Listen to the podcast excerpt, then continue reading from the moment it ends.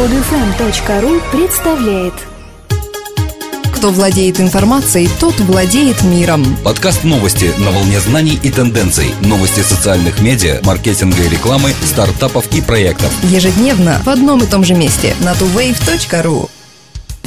Здравствуйте! Сегодня 27 августа 2012 года. И с вами в студии, как обычно, Дмитрий и Елена. Google пригласил школьных учителей и других работников образования принять участие в конкурсе на место в только что созданной Академии преподавателей Google. Она будет работать в Москве 2-3 ноября 2012 года. Как написано в блоге, сегодня в вопросах технологий школьники зачастую оказываются более подкованными, чем их учителя. Эту ситуацию и пытается исправить интернет-гигант. Программа, которую предлагает Google, по сути программа повышения профессиональной квалификации для учителей и других работников сферы образования, которые хотят эффективно использовать современные информационно-компьютерные технологии в учебном процессе. Но это нетипичные курсы повышения квалификации. Преподавателями выступят менеджеры проектов Google, которые представят новые разработки компании для образования. Специалисты расскажут участникам про возможности использования сетевых сервисов в образовании. Кроме того, каждый из участников сможет поведать поведать о своем опыте работы с сервисами Google. Слушатели, успешно завершившие программу обучения, получат статус сертифицированного преподавателя Google, который позволяет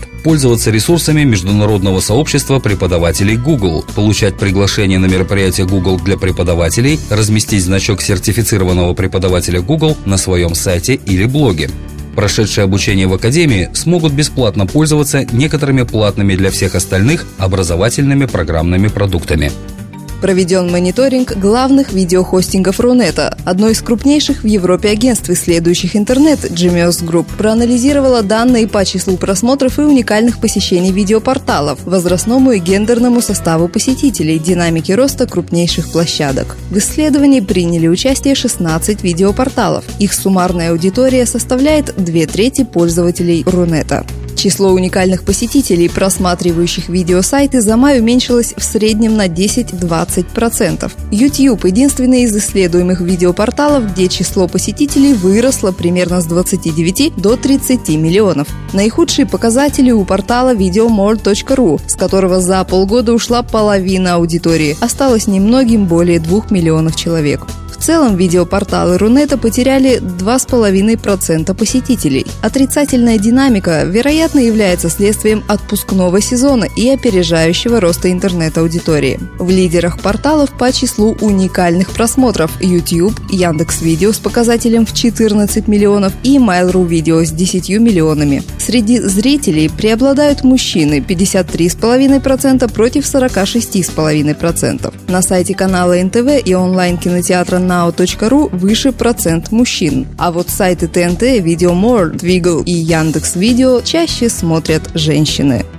Новый инструмент YouTube Moodwall «Стена настроений» предоставляет пользователям возможность выбирать видеоканалы в соответствии с теми ощущениями, которые бы они хотели получить от просмотра. Пока что «Стена настроений» доступна в тестовом режиме лишь для узкого круга пользователей. Если функция будет запущена официально, то на главной странице видеосервиса появится табло с категориями, по которым рассортированы видеоролики в зависимости от вызываемых ими эмоций – смешные, красивые, вдохновляющие, удивительные, отвратительные и тому подобное подобное. Надо сказать, счастливчики, которым довелось опробовать новый инструмент, отнеслись к нему довольно скептически. Судя по комментариям на форуме Google, не всем нововведение пришлось по вкусу, а некоторых вообще повергло в состояние фрустрации. Увидев на главной странице YouTube табло с настроениями вместо привычных подписок, новинок и рекомендованных видео, многие пользователи пришли в недоумение и сразу стали искать способы, как убрать новый инструмент с глаз долой. Выяснилось, что пока Moodwall легко убирается с помощью очистки кэша браузера и cookies. На сегодняшний день не ясно, будет ли новая функция включена для всех пользователей и возможно ли будет в дальнейшем отключать ее по желанию. Арт Джипсон, социолог из университета города Дайтон, выяснил, благодаря социальным сетям бездомные люди могут связаться со своими родными и найти помощь. Бездомные люди используют бесплатные сервисы вроде Facebook и Twitter для поиска самого необходимого – еды, жилья, работы. Все, что им для этого нужно – это смартфон или публичная библиотека с доступом в интернет. Для большинства людей Facebook – это компания стоимостью в миллиард долларов, которая торгуется на бирже и продает уйму рекламы, сказал Джипсон. Но Facebook, выражаясь библейским языком, даже наименьший из наших братьев имеет равный доступ ко всем предложениям. Социальная сеть дает им чувство приобщенности, которое основывается на чем-то большем, чем собственность. «Почему я не могу быть Facebook?» – спросил один из объектов исследования Джипсона. «У меня есть на это такое же право, как и у любого другого человека. То, что я бездомный, не означает, что меня не интересует все это. Моя семья есть Facebook, мои друзья есть Facebook, люди, которые заботятся обо мне, находятся в Facebook.